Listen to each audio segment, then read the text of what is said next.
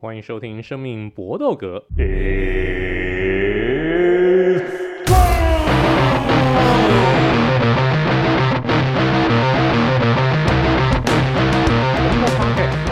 在 UFC 和综合格斗上面，那但是我们这好朋友们呢，都很有才艺，都很斜杠。啊，所以我们三不五时也会介绍点其他东西，像我们就先郑重预告，我们下一节节目，我们上一次讲的我们的这种番外篇就要来了，我们要来介绍一下酒，而且我们还会把酒跟格斗连在一起，这个呢就请大家敬请期待我们下一集的节目。那我们这一集呢还是一样哈、哦，就可是我们每一次呢都会找个梗来先聊聊天，像是 Eric，对，听说上个周末在家里面自己做菜。对啊，但有一道菜我极不认同，就是变变形版巴库德嘛。对啊，肉骨茶就是一定要用猪肉哦，那这个用鸡肉我，我我我我怎么看怎么怪。哦，对啊，因为陈蒙当年当初的前同事有机会去新加坡出差，买了料理包回来，所以所以上次喝了用排骨炖的，哎，味道真的很棒，跟他店里卖的。八十七八香，然后这次就是想说，哎，换换口味，换其他不同的肉类，对啊，不然其实我自己个人也是蛮想说，可不可以来煮个猪肚啊，或者其他内脏类荤荤笋啊之类的东西来煮，应该应该味道也是会很鲜。对，没错，因为其实在这个马来西亚当地，他们的那个肉骨茶是是很喜欢加这种猪的内脏类。因为毕竟华人嘛，也还是吃吃猪的内脏。嗯，但用用用鸡，我我完全无法想象它什么味道。而且肉骨茶分两种，嗯、一种是这一种是你喝的那种白派，嗯，是潮州派，就是新加坡比较多的那种口味，嗯，是用那种白派，就是胡椒底的。嗯嗯。那另外还有一种黑派，是那种那种中药底的，嗯，就是马来西亚式马来西亚人会喝的那种肉骨那种那种肉骨茶。嗯。你你你用的是那种白派的，对不对？对，我是白派的那个那个药药材包。OK，嗯，我个人是是是偏爱黑派多很多。嗯哼哼，那个白派，虽然说我住那个住在新加坡那几年，但我我几乎都是去吃黑派的，白派的我就吃过一家，就就那几家白派的那种名名店嘛。嗯，呃，什么黄雅系，嗯。那个松发，嗯，发起人，嗯，这些我都是带朋友去吃，我自己不会去。嗯哼哼哼，嗯，其实其实我以前也是黑黑派比较多，因为以前我奶奶的东南亚朋友都是在马来西亚、印尼那边的，他们也都是比较偏爱黑黑的黑派吼。对啊，对啊，对啊，因为我觉得黑派的的味道味道香很多啦，白派到最后很容易弄成只只剩胡椒味。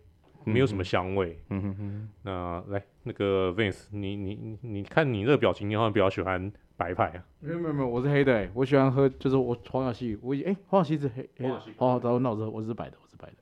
我喜欢那个胡椒的香气啊，对啊，就是可能这样相较起来的话，是这样没错。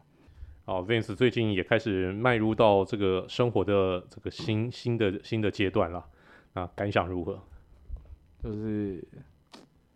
就是接受嘛，因为收听我们节目的八成是男性，男生男男人们懂了就懂，我们就捏着懒趴过日子，男生就是这样，我们就是把它承担下来这样子，所以没什么好好多说什么的，就是我非常开心，非常开心，好，然后希望大家不要像我这么开心，是兄弟就会这样子，好吧？啊，如果你真的不得已得进入到下一个阶段的时候，也是希望你可以这么开心的，好不好？对，这是蛮重要的一件事情。我们前情提要一下，就是 Vince 最近跟诶、女友呢正式进入到这个一周同居数天的一个生活，但还嗯起码没有完全这个就完全同居在一起，还没有像 Ari 一样陷入无底洞。卖卖秀嗨啊！等下听到节目又 什么叫无底洞？你给我解释解释什么叫无底洞？就是无，就是无尽的快乐啊！那个爱情的无底洞，那个那个洞的下面就是快乐的泉源嘛，所以无底往下这样子，对啊，所以是啦是啦，对我没有讲哦。其实 Ari 我觉得你是比较适合结婚的，嗯、相较起 Vince 来，嗯，Vince 他这个这人比较。比较漂配几的呀，嗯、哦，所以 Vince 你自自自己的前途自己决定哈。会的会的，我很努力，就是就是有时候该 fight back 还是要 fight back，有一些底线还是要捏住，对不对？所以这个蛮重要的。反正我以过来人的身份能劝的，我就只能劝到这边了。还好我老婆不听。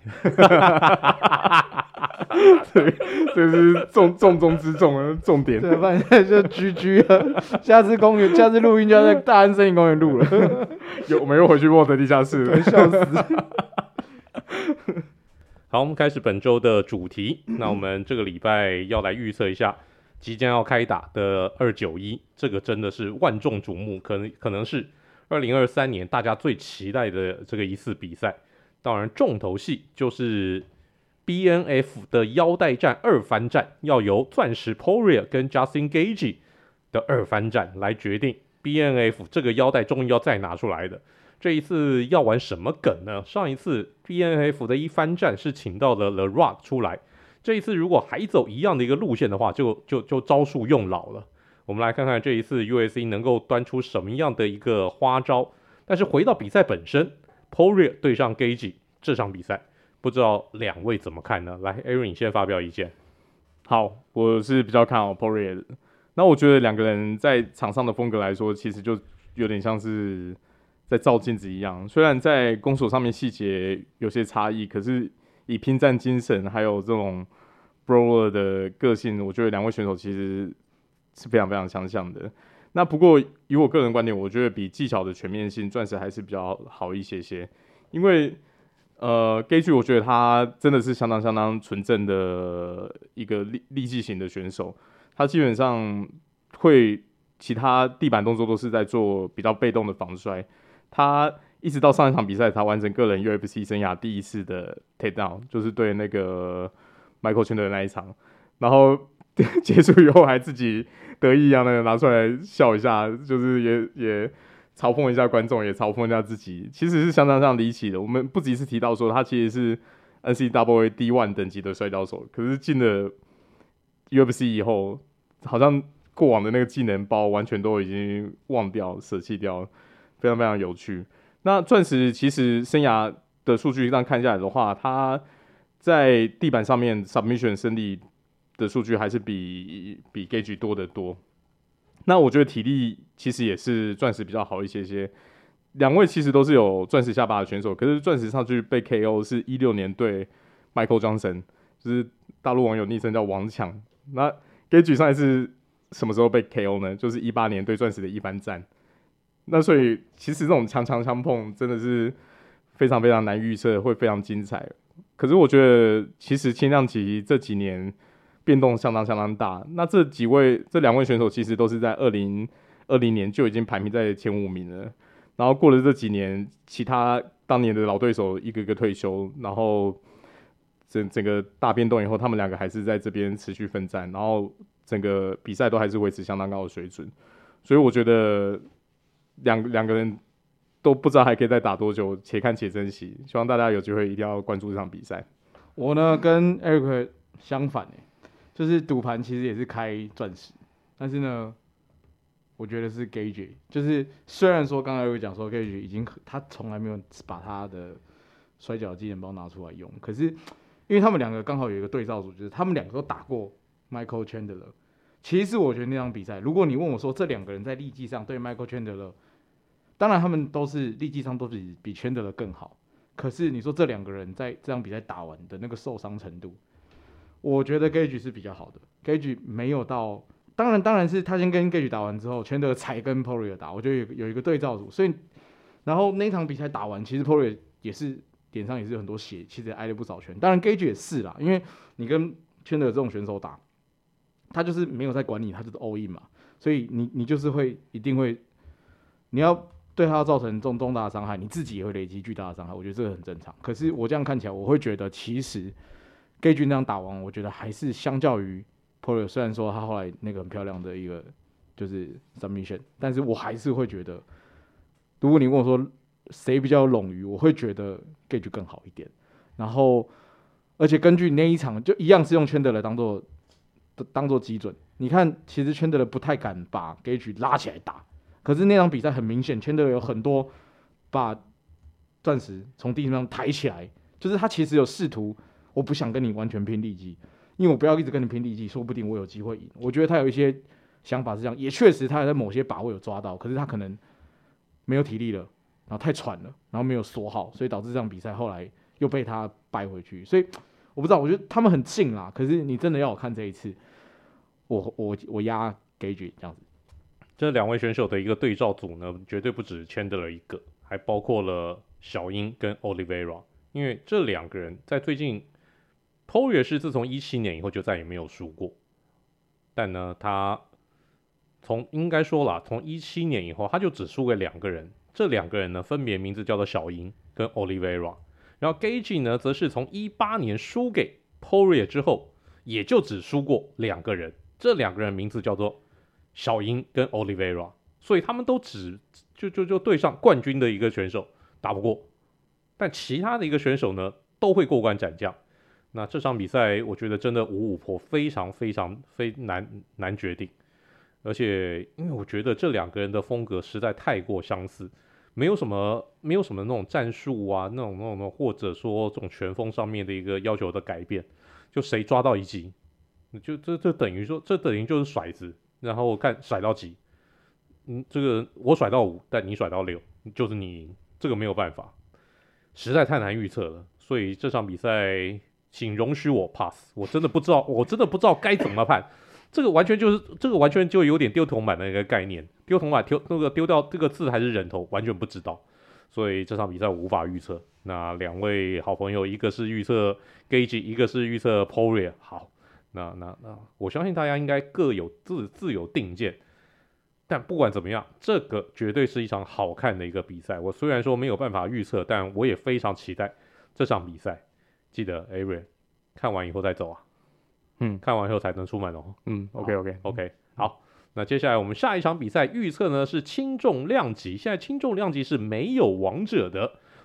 那这场比赛呢，虽然是第三名的波兰大锤 b l a n h o v i s 要对上刚刚从重量级升上来的屠龙手 Pereira，但是这场比赛并不是轻重量级的暂定腰带战，就单纯打打打个心酸的而已啊。那这场比赛我们就先交给 Vince 来预测一下。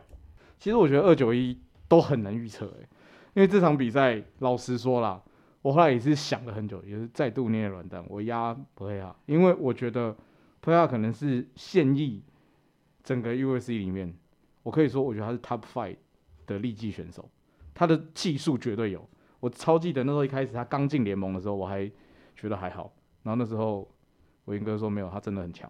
然后呃，事实证明他真的很强。如果黑龙这么强的话，就阿德萨尼亚这么强的话，他是一个可以跟他。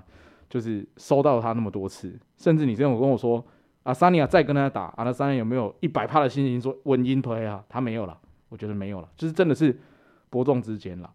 那所以我觉得我会压 play，只是因为我觉得第一历日常体重，他本来在其他联盟的时候，他就是轻轻重量级的 size，那他只是为了往下减，所以他跟阿德萨尼亚不一样的事情是，阿德萨尼亚很明显他去打，他跟波兰大锤打那一次的时候，他很明显小了一号。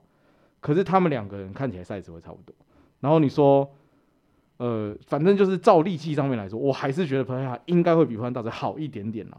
那自然而然，波波兰大锤就没有办法，体重也相近嘛，没有什么立场，我把你，我可以一直把你 take down。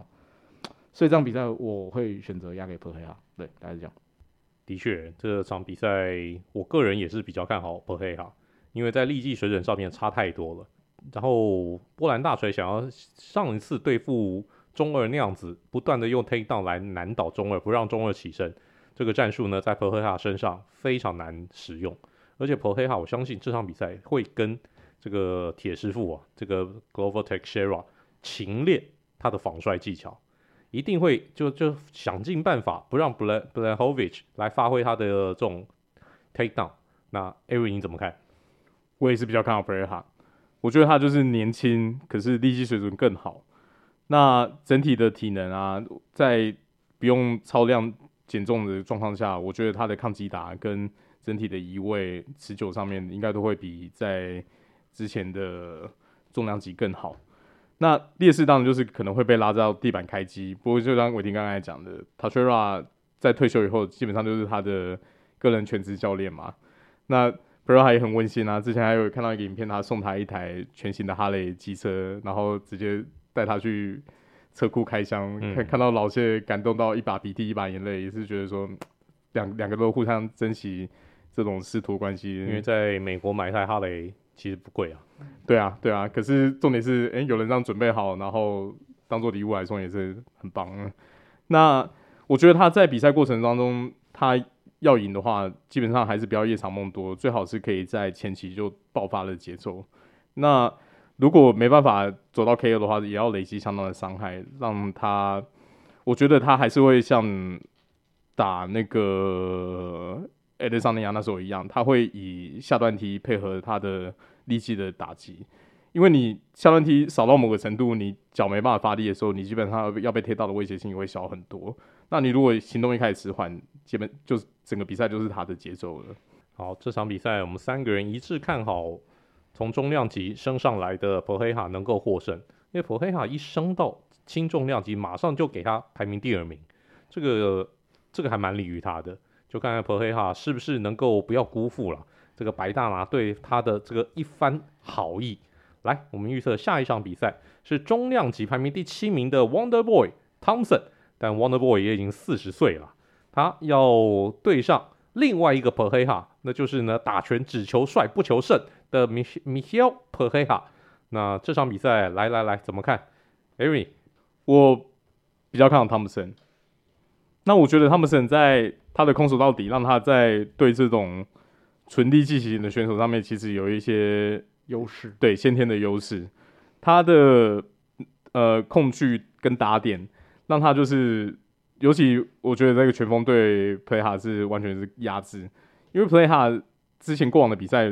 看下来，他就是很常会出现那种上头了，会出现那种前空翻踢啊，然后一些卡普瑞拉的那种很稀花，可是命中率很低的招式。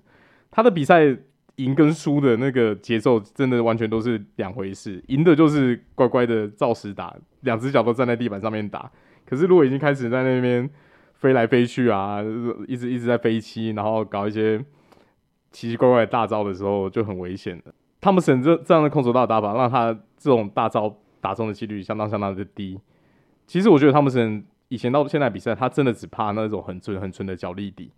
你如果是这种柔术底的，他其实也没那么怕，他其实柔术也很强。可是他他就是怕那种坦克车型的，然后力量比他很明显大很多。对对对对，直接就是没有在怕你控距的那个战斧踢或什么，直接往前冲把他车爆。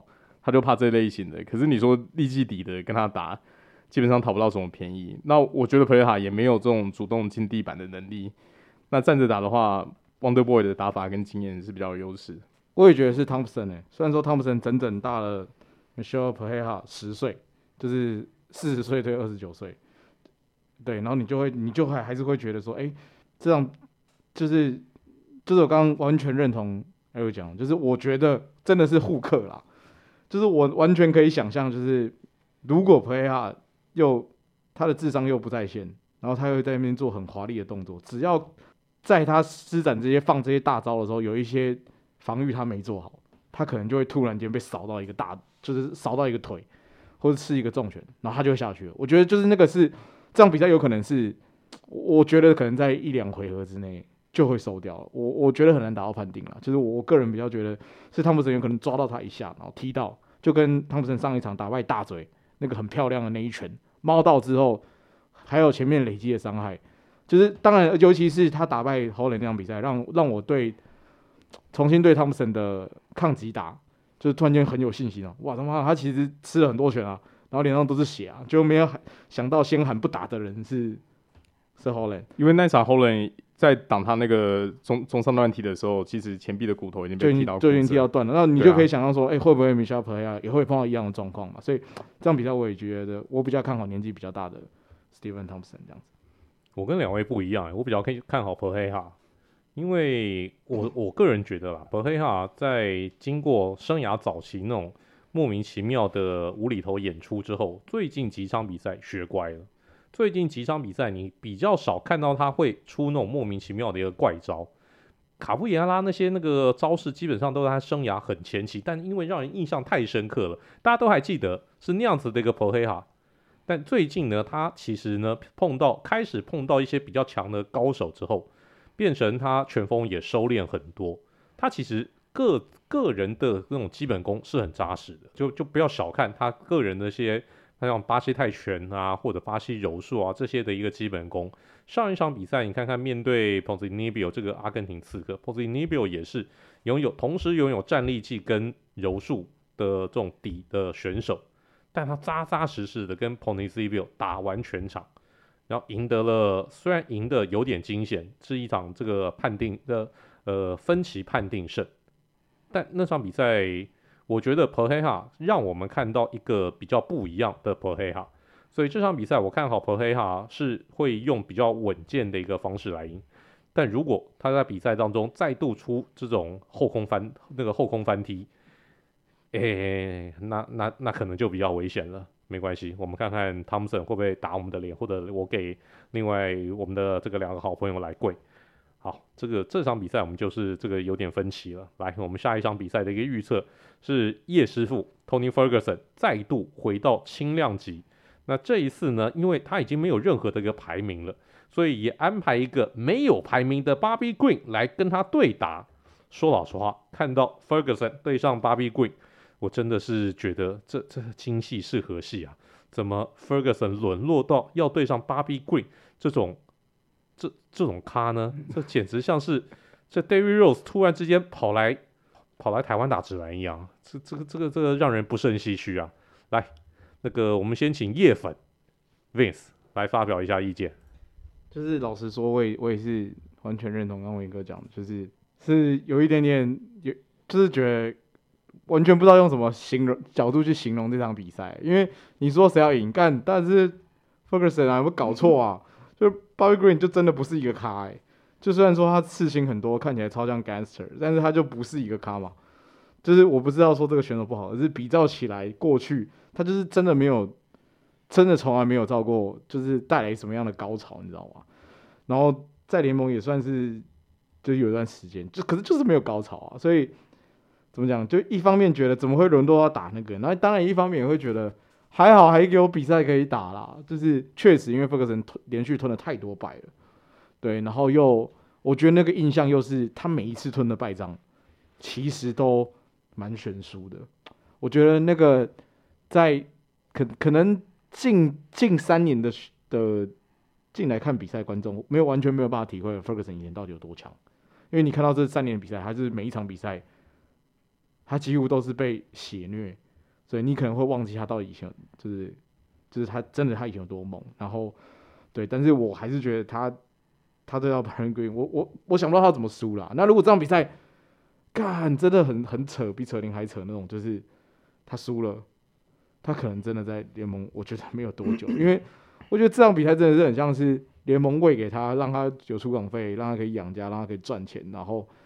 的一个像是试炼吧，就是如果连这个都打不赢，就会真的会没有合约了。我我我我当然很不希望这件事情发生了，然后很希望他又重新走回巅峰，但是反正我还是压他赢，就是大概是这样。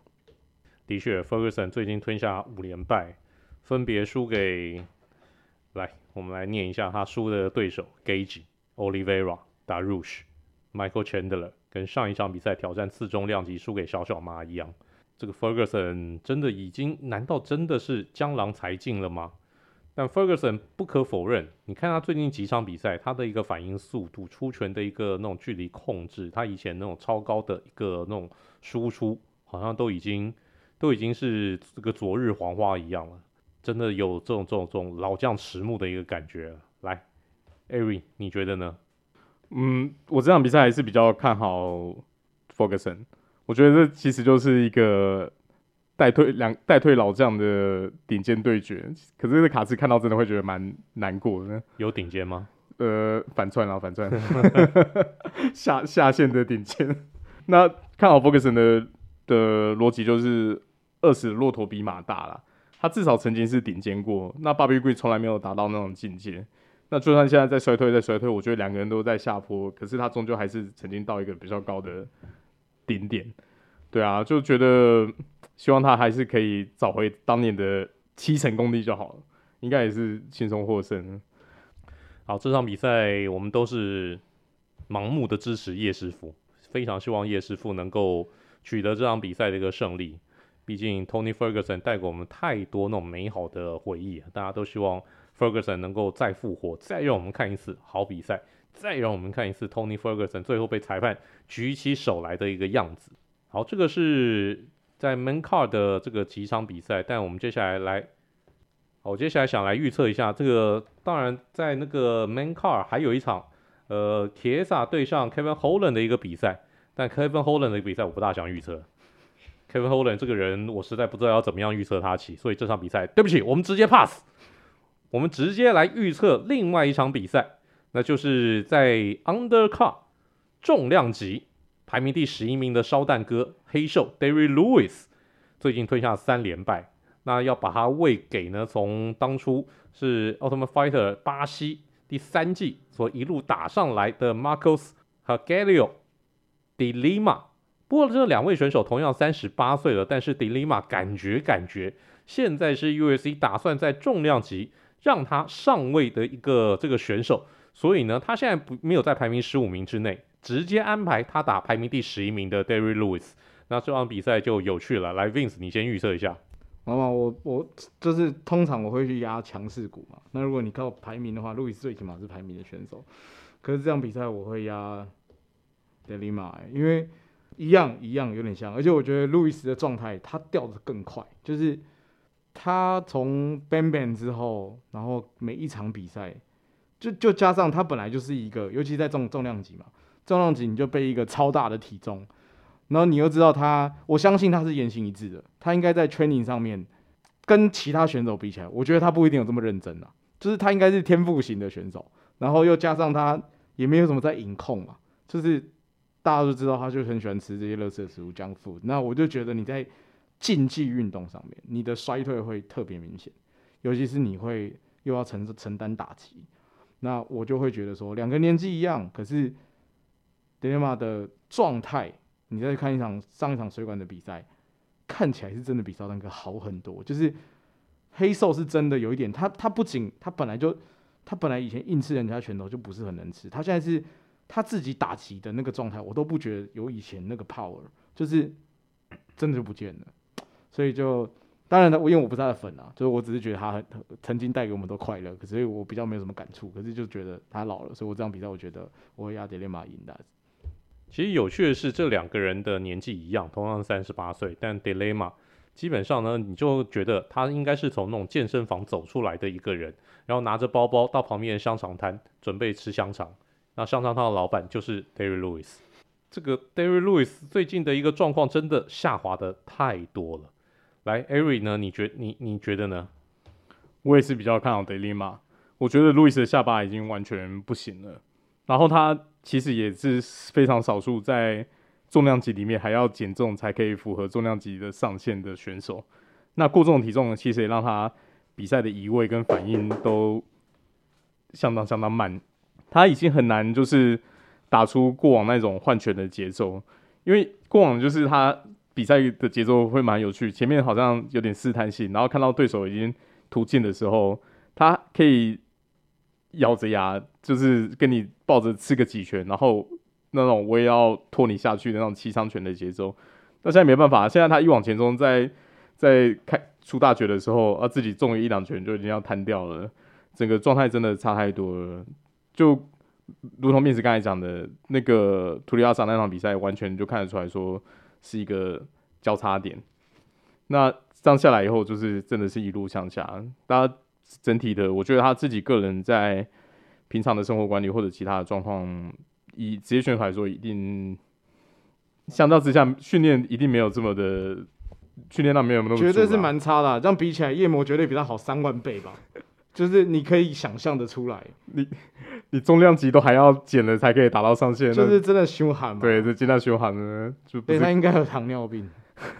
我是说真的，太胖了啦。嗯，对啊，对啊。那迪丽玛，我觉得他同样是这个年纪没错，可是锻炼的频率啊，还有他自己过往比赛累积的伤害，都差距很大。那这个逻辑排比赛逻辑，我觉得其实真的就是升级包，趁还有剩余的利用价值，排名还在的时候，赶快做一个强制的世代交替。只是讲到强制的世代交替，这边顺便插一下话题，那就是在伦敦赛，嗯，Tom Aspinall 的一个复出，嗯，Tom Aspinall 赢得非常的漂亮，基本上就碾压对手，再度又在第一回合取胜。我觉得现在 Tom Aspinall 应该可能是现在 USC 在重量级最要重点栽培的一个这种选手。嗯，诶，你很少看到重量级的一个选手可以出帅哥的。嗯、重量级哪一个不是满脸横肉，站出来吓死人，都猪肉摊老板。但能够出一个 Aspinall 这种这种这种长相可以去拍电影的这种选手，嗯、你觉得 USC 会不好好珍惜吗？一定会把 Tom Aspinall 当成宝啊！接下来会不会直接打 Jon Jones 啊？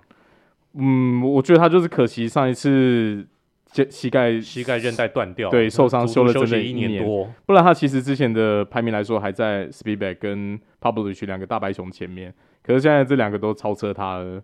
我觉得 Jon Jones 我自己其实也不看好说他会在重量级再打多久，甚至 Miocic 这一场赢的，那可能就是顺势就假设他赢了，就可能就顺势退退休。我觉得搞不好这场比赛 Jon Jones 打完 Miocic 然后就双双退休，欸，对啊，对啊，对啊，因为我觉得他现在都已经有点蛮满足他自己留下来的 legacy 那种感觉。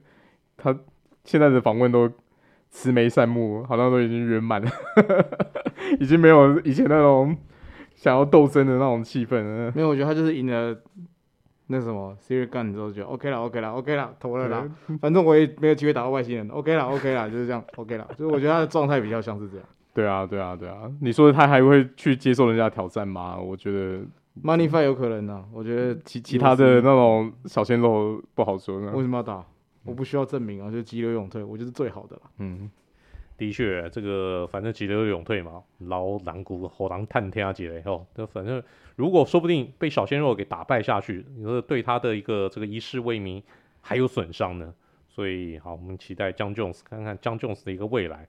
我是蛮期待打完 Miocic 这场比赛以后呢，John Jones 就急流勇退，把腰带让出来，让重量级有一个完全不一样的一个局面。这个就是我们今天二九一的不负责大预测。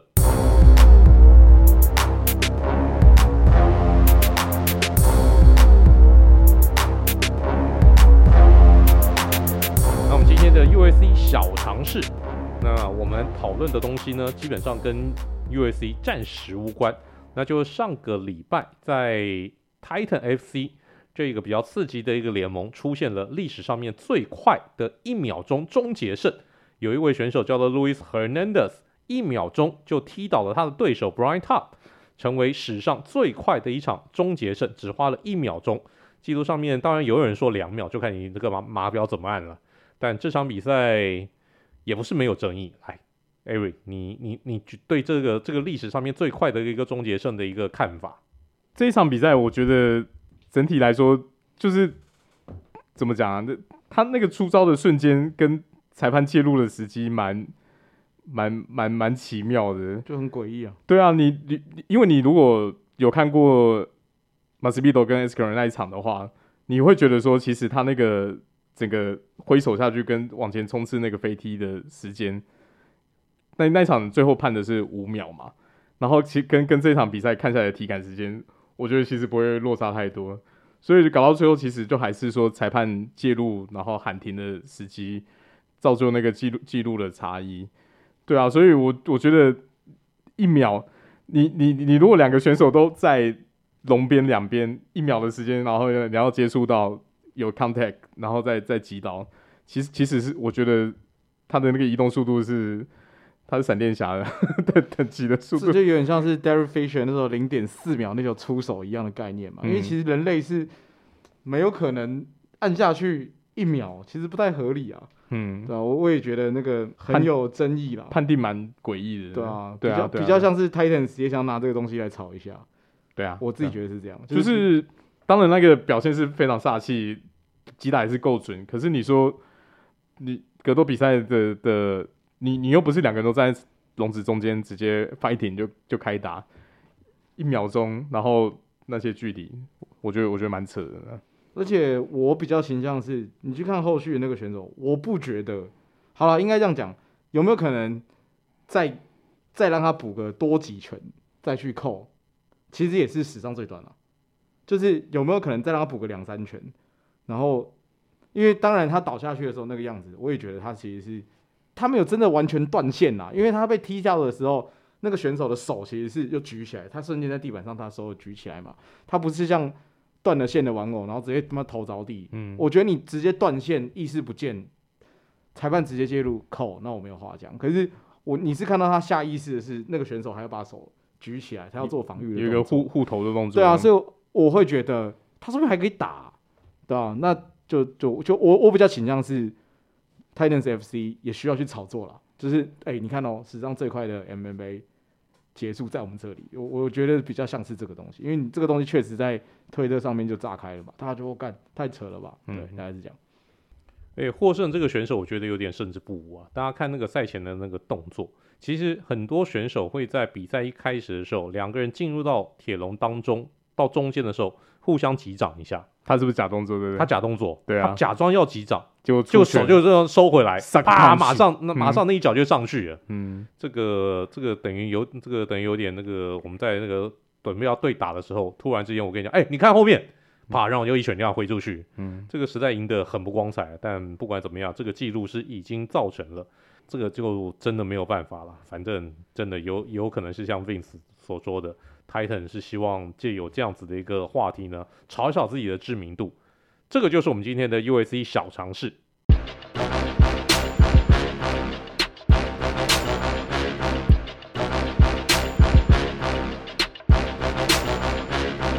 那我们今天的词曲只因天上有，我们来介绍一下，有一位女选手叫做 Juliana Miller，她所使用的一个出场曲。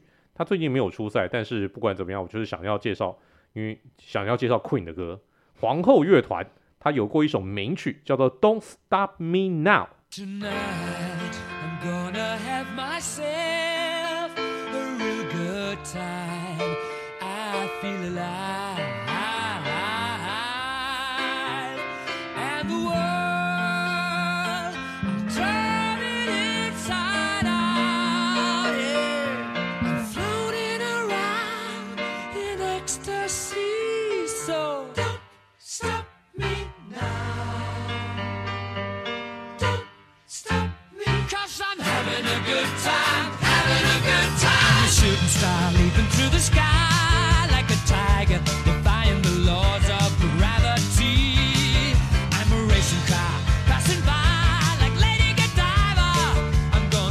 好不知道大家对皇后乐团认识多少？之前有没有看过那部电影《波西米亚狂想曲》？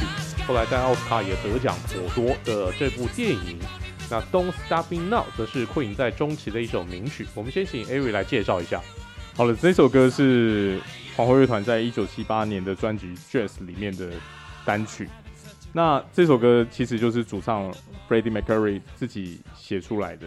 那他的创作背景其实很单纯，因为在这个时期，Queen 已经算是一个发展迈入成熟期的乐团，已经不是草创时期那种很憋，在一些小场地表演，然后过着有一餐没一餐的日子。他们已经享受到成名的滋味，已经慢慢有享受到功成名就了。所以基本上呢，他这首歌就是在描述说，嗯，我已经改善了我的生活，而且我现在要享受我现在得来这些成果。所以这整个歌的背景基本上就是在讲说。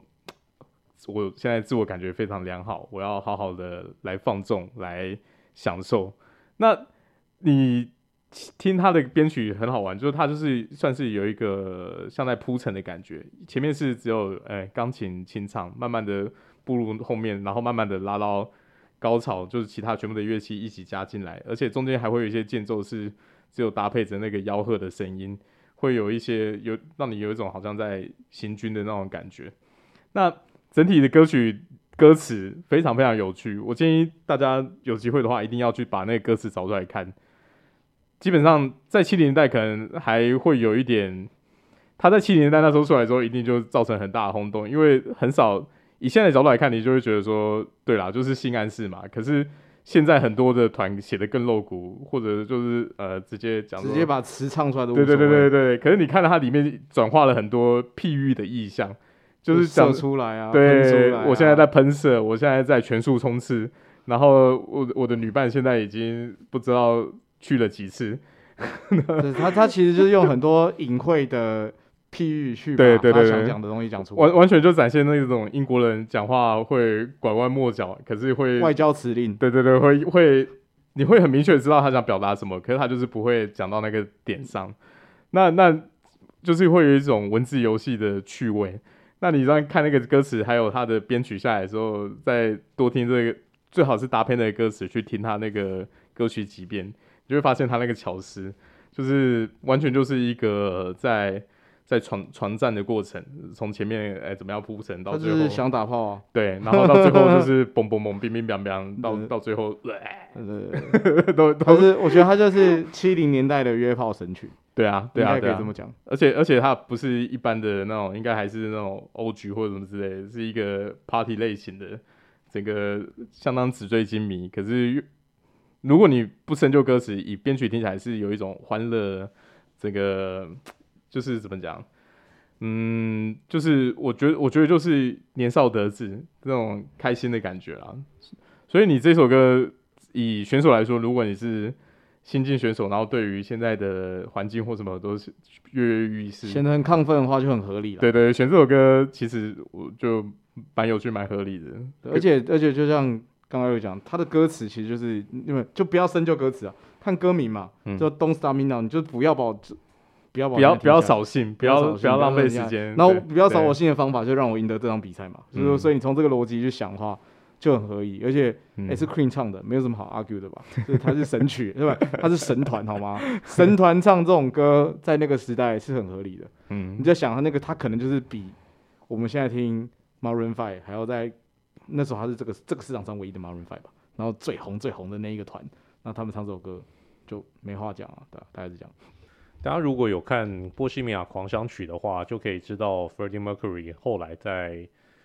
中间呢，经历过在成名之后啊，有钱之后呢，经历过一段比较奢靡的这种生活，然后包括自己 party party all night long 啊，这些这些这些事情。那这首歌就是写在那个那个时候，那 Freddie Mercury 可能正处于人生当中这个嗑药过度最嗨的这个时候，所以不知道这首歌带给大家一个不一样的一个意境。但是不管怎么样。从这张专辑，你刚刚艾瑞已经介绍过，从 Jazz 这张专辑开始，Queen 走向一个很不一样的一个方向，跟他们早比较早期那种歌剧摇滚式的一个那种那种那样子的一个走向，就开始走向完全不一样的的方向。那不知道啦，有些人觉得好，有些人觉得他们的这种流行化是好听的，当然也有一些比较死硬派的摇滚乐迷觉得 Queen 开始堕落了。但不管怎么样，但 Queen 他们起码。我觉得他们即使是后来做一些比较流行性性的一个歌曲，他们的一个水准依旧是非常非常高的。这总之呢，是一个你绝对不能错过的一个历史性的名团。那这部电影也一定要看，因为非常非常的好看，非常非常的精彩。不管你是不是摇滚乐迷，你应该都会为这部电影该感动。好，这个就是我们今天的生命搏斗格。那希望大家喜欢我们这一集的内容。再提醒大家，下个礼拜我们要来介绍格斗与酒的关系，我们要把我们的另类所长发挥出来。那今天非常谢谢各位的一个收听，到了说再见的时候了。来，Eric，See you next time，Vince，啊，拜拜 Good fight and a good night. Tonight, I'm gonna have myself a real good time. I feel alive.